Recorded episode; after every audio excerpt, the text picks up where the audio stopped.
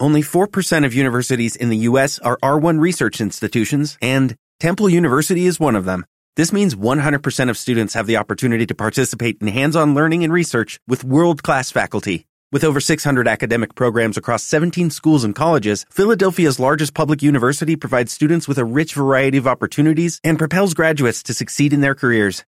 Temple University. Schedule a campus tour today at admissions.temple.edu/visit. Hola a todos, esta es una, una clase de dudas para el grupo de segundo de bachillerato de biología de profesor Jano. He recibido unos correos y voy a pasar a responder algunas de las preguntas y las quiero publicar aquí en uno de los mejores audioquioscos o portales de audio que es iVox y así podréis acceder a él siempre que queráis. Vamos con las preguntas. La primera es de aquella que dice que no entiende cómo la hemocianina puede ser un pigmento respiratorio si lo único que se puede respirar es el aire, ¿no? Que cómo se respira un pigmento. Bueno, en realidad esto es un tema más gramatical que biológico. En realidad, cuando hablamos de pigmentos respiratorios, no estamos diciendo que esa molécula se respire, que, haya reacciones químicas que combustionen esa molécula. Sencillamente estamos diciendo que son capaces de transportar el oxígeno.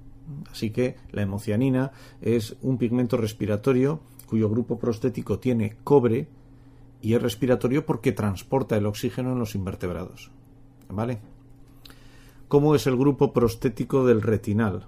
Aquí hay un error de concepto. El retinal es en sí un grupo prostético, ya que no es eh, una proteína.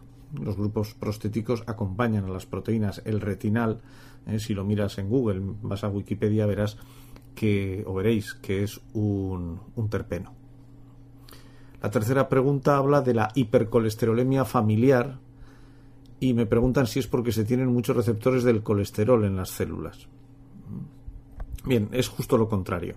La hipercolesterolemia familiar, y es importante que lo tengáis en cuenta, es una enfermedad genética que, que lo que ocurre es que las células no expresan receptores para las lipoproteínas de baja densidad y entonces no captan las LDLs de la sangre a las células y por eso se mantienen niveles muy altos de LDL en sangre con los problemas de salud que eso acarrea. Eh, hay muchas eh, proteínas que tienen función receptora. Eh, por ejemplo, las proteínas receptoras de las LDLs son proteínas que están en la membrana y a las que se unen determinadas sustancias. En este caso serían las LDLs. Si no hay estos receptores, mm, las células no captan los esteres de colesterol y por eso pues, aumentan mucho los niveles de colesterol en sangre. También me preguntan que en los apuntes pone glucosaminoglucanos y entre paréntesis es intercelular. ¿Qué significa eso? Pues eso significa sustancia intercelular. La sustancia intercelular eh, es eh, la sustancia que hay entre las células de un tejido y en este caso se refiere al tejido eh, conjuntivo. Los tejidos conjuntivos conectivos, mejor dicho, el conjuntivo entre ellos y el cartilaginoso, son muy ricos en glucosaminoglucanos. ¿Qué es más grande, el fibrinógeno o la fibrina? esto es una pregunta muy interesante. Es más grande el fibrinógeno. Vamos a ver.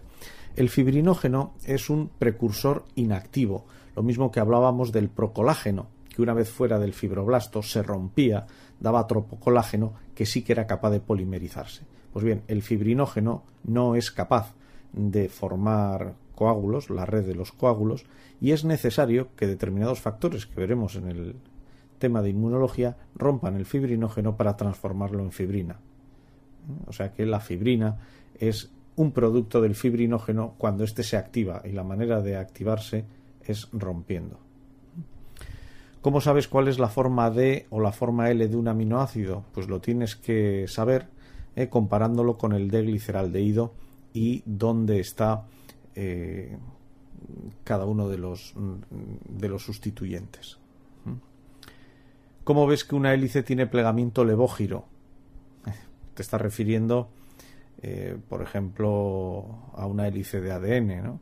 Bueno, pues para saberlo, en un dibujo parcial de un doble helicoide no es posible.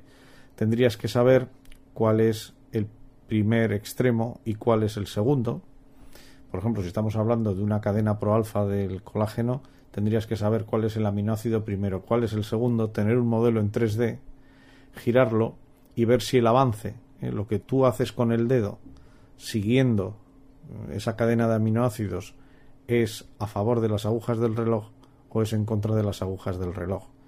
Eh, si no te dan todos estos datos, si no tienes un modelo 3D, es difícil. Lo único que puedes hacer es, es creértelo. Pero sí que sí que puedes ver en Internet pues, muchos modelos en tres dimensiones de diversas hélices. Incluso, bueno, pues eh, también hay modelos animados en los que se puede girar estas moléculas y lo podrás ver bien. Me preguntan también si la prolina es un aminoácido y efectivamente lo es. Me preguntan sobre ácidos nucleicos si los ácidos, estos ácidos almacenan, transmiten y protegen la información genética. Pues efectivamente, es lo que hacen. Pero además veis que en clase se dijo que son fundamentales para fabricar proteínas. Pues sí, también. Eh, ¿Por qué? Porque en el ADN está la información para fabricar proteínas. En segundo lugar, esa información pasa al ARN mensajero, que es leído por los ribosomas, que contienen ácido ribonucleico ribosomal, para fabricar proteínas que son aminoácidos unidos, aminoácidos que son transportados por los ácidos ribonucleicos transferentes. Fíjate si los ácidos nucleicos este, intervienen o no en la eh, biosíntesis de proteínas. Y luego, pues se pregunta que si el coenzima A, como todos los demás nucleótidos coenzimáticos, están formados por una vitamina y un nucleótido, pero que también tiene una mercaptoetilamina, ¿no? ¿Y eso qué, qué es? ¿Que por qué tiene una cosa más que los demás? Hombre, el hecho de que el FAD, el FMN o el NAD y NADP pues tengan eh, esencialmente un nucleótido, un dinucleótido y una, y una vitamina no significa que otros coenzimas no puedan tener más cosas pues este pues tiene la mercaptoetilamina. Pues ya está. ¿Y por qué? Pues bueno, eso como suelo bromear en clase, eh, suelo decir, se lo preguntas a Dios, a ver por qué eso es así. Mm, más dudas. Me dicen que una de las propiedades, o me preguntan eh, que una de las propiedades de las proteínas es la solubilidad. ¿Y esto impide o favorece la precipitación? precisamente lo que hacen las proteínas al ser solubles es que no precipiten y de hecho se unen a otras sustancias insolubles como pueden ser los lípidos para formar lipoproteínas para que puedan transportarse y que no precipiten, para que se solubilicen. ¿Las globulinas pueden ser holoproteínas y heteroproteínas? Bueno, en realidad las globulinas y las globinas suelen estar unidas a azúcares y las globinas tienen grupos prostéticos, así que es mucho mejor clasificarlas dentro del grupo de las heteroproteínas. También me preguntan eh, si los kilomicrones de las lipoproteínas se encuentran dentro de las HDL. No, son conceptos, eh, vamos a ver, son categorías distintas. De menor a mayor densidad están los kilomicrones, que son los de más tamaño, las lipoproteínas de más tamaño.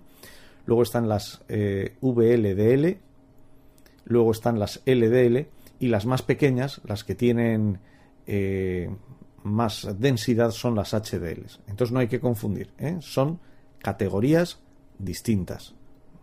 Vamos, los kilomicrones precisamente serían los opuestos en cuanto a tamaño, los más grandes de las HDL. Eh, en las tarjetas que he puesto en Quizmaker podréis ver eh, las imágenes de los kilomicrones hasta las HDL y ahí se aprecia perfectamente este hecho.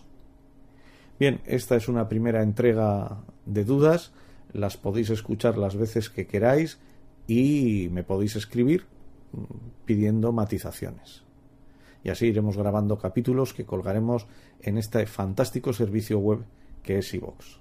Venga, hasta la siguiente sesión de dudas.